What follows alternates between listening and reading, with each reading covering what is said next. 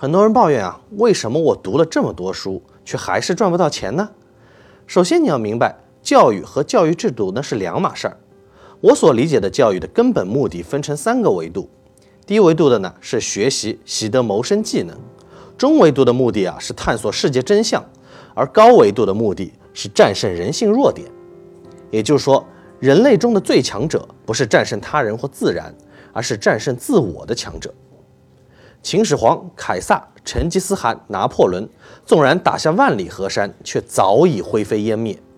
耶稣不争不抢，自愿受死，今天却拥有几十亿信徒。而教育制度的根本目的，则是维系社会稳定。一个均贫富的社会不需要刻意维系，因为没有谁比谁更可怜。普通人的幸福感呢，是通过与身边人的比较而获得的。比如那么多父母给孩子上补习班、早教班，那就是因为环境压力所迫。但一个产生了贫富分化的社会阶层，富人会歧视穷人，穷人呢会憎恨富人，这种社会结构不稳定，容易产生动乱。这时候教育制度就起到了关键性作用。教育制度通俗的说就是大棒加胡萝卜。大棒呢，就是通过教育在人脑中植入一套立身处世的行为准则，也就是价值观洗脑。中国古代啊，主要用儒家思想洗脑，忠君爱国、舍身取义、气节高远、三从四德。读书人学了这套东西啊，就能当官。当官之后啊，就整天给那些没读过书的老百姓讲这套理论，久而久之，就会形成社会共识。如果有人违反了这套价值观或者道德体系，就会受到严厉制裁，但光有大棒还不够啊，还得给老百姓胡萝卜。告诉你啊，只要在官方构建的这套教育体制内不断的努力攀爬，最后啊，就会从穷人阶级跨入富人阶级。穷人呢，看到改变命运的希望和实现希望的路径，就会更加的安分守己，把精力都投入进去，没工夫啊想造反的事儿。在皇权社会，权力本身就代表着财富，所以啊，越接近权力中心的人，财富越多，升官就等于发财。追求财富阶层跨越的主流途径，就是想办法进入权力体系，也就是当官了。春秋以前，主要是靠世袭，老爸的爵位封地，儿子自然继承，平民没有跨越阶级的那种可能。到了战国时代，为了打赢战争，各国开始变法。不拘一格，举贤纳能，动了世卿贵族的奶酪而遭遇拦截。商鞅等变法者大都不得善终，但最后变法最彻底的秦国一统天下。到了汉代，为了长治久安，政府出台一系列制度，招揽人才，维系稳定。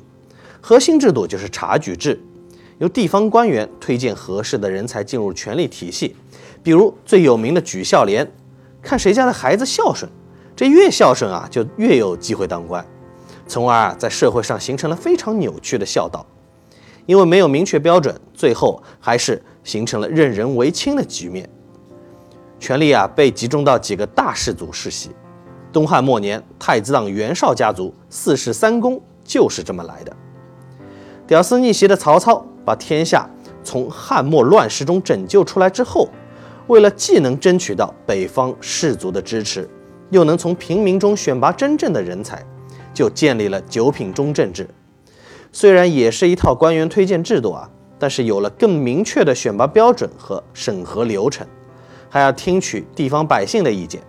但你懂的，中国这种社会关系，这套流程啊太容易流于形式，所以底层底层的上升通道还是没有打开。直到隋唐开启伟大的科举制度，平民的上升通道。才算真正的打开。唐宋盛世和科举制度是密不可分的。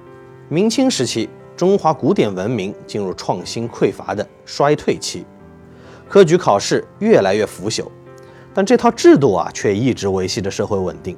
有才华的人啊，大多能通过科举考试进入权力场，而洪秀全就是因为没有才华支持，又心比天高，才会走上了造反之路。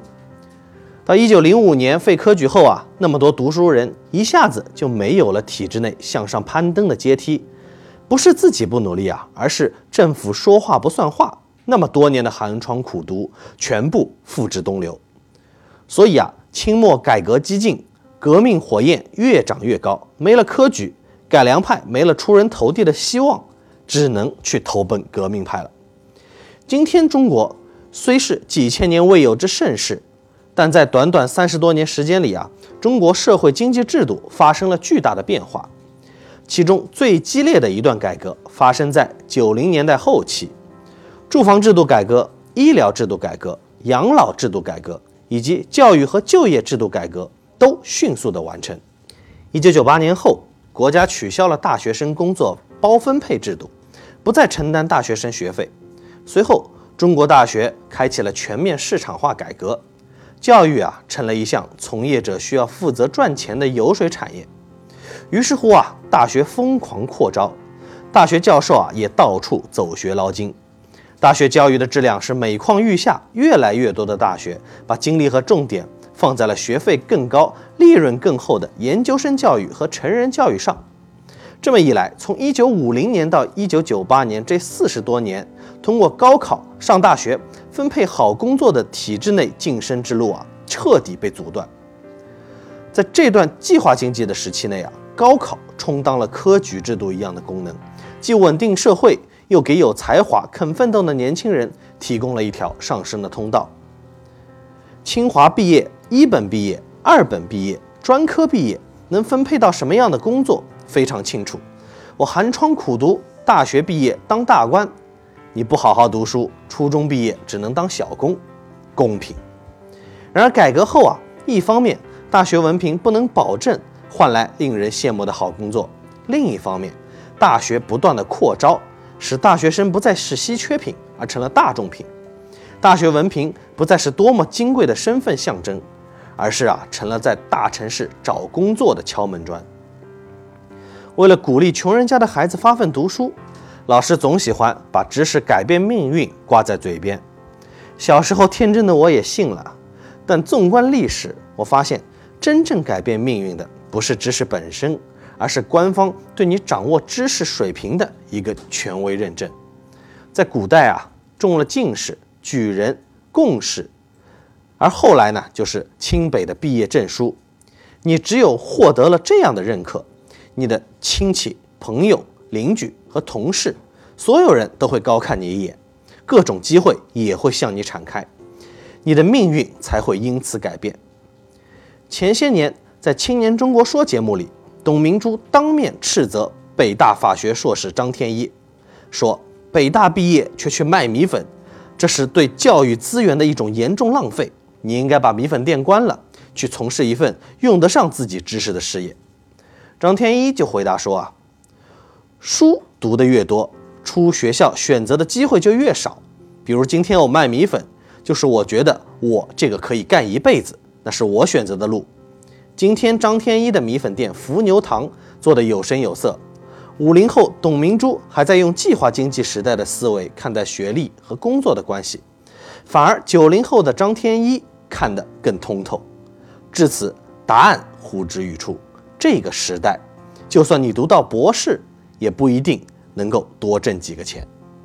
那么问题来了呀，既然体制内的大学文凭越来越成为一块面试的敲门砖，甚至很多公司领导交过华而不实的海归后，海外镀金也不这么管用。年轻人怎么样才能赚到大钱呢？那就要回到我刚开始提到的教育三个目的上。低维度的目的是习得谋生技能，所以要优先学习实用知识，也就是学了能用来赚钱的一技之长。蓝翔校长说啊，咱蓝翔技校就是实打实的学本领，咱不玩虚的。你学挖掘机就能把它挖好，你学厨师就能把菜做好，学裁缝呢就要把衣服做好。咱们蓝翔如果不踏踏实实的学本领，那跟清华北大有什么区别呢？再比如啊，跟着力哥学理财，也是学最直接能赚钱的知识。力哥本人能赚钱，也就是因为我身上具备了这两种稀缺的技能：专业理财知识和降维表达能力。工作高度细分化的时代，没人能成为全才。你能掌握一项稀缺技能，单点突破，精益求精，就能找到一份高薪的工作。那么中维度的目的是探索世界真相。人类知识的积累和财富的增长，靠的就是在前人的基础上不断创新突破。但科技发展到今天，大的创新突破是越来越难了，小的创新突破往往也需要团队的合作。你看这几年诺贝尔科学奖，大多数呢都是颁发给 N 个科学家，所以啊，在探索世界、追求发现的过程中，就需要具备跨专业知识技能。这些交叉领域往往蕴藏着尚未开发的巨大潜在需求。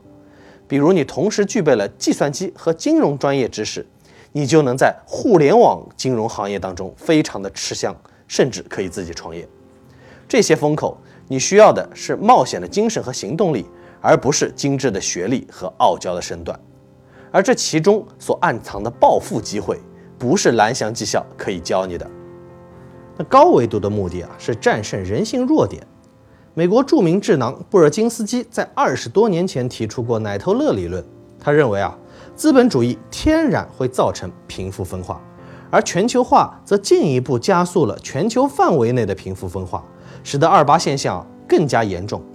那么，要解除边缘人的不满情绪的方法只有一个，就是在他们的嘴中塞入一个奶嘴，让他们自以为过得很充实、很幸福。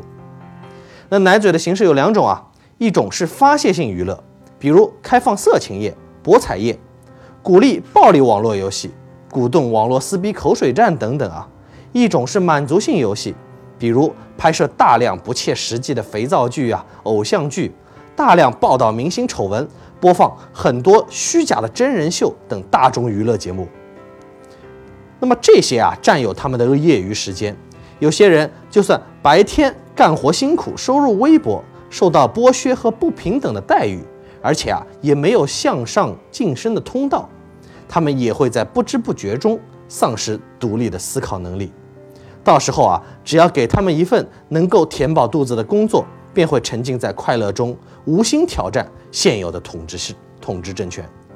所以啊，那些最终成为收割者而非被收割者的人，都是能够战胜人性弱点的人。最牛的教育教的就是人的自控力。战胜人性弱点的你，不被塞奶嘴，反而能够利用人性弱点给别人塞奶嘴，那就是。赚钱的本事。那今天我们就说到这儿，希望能够关注力哥公众号，有更多的干货分享给你。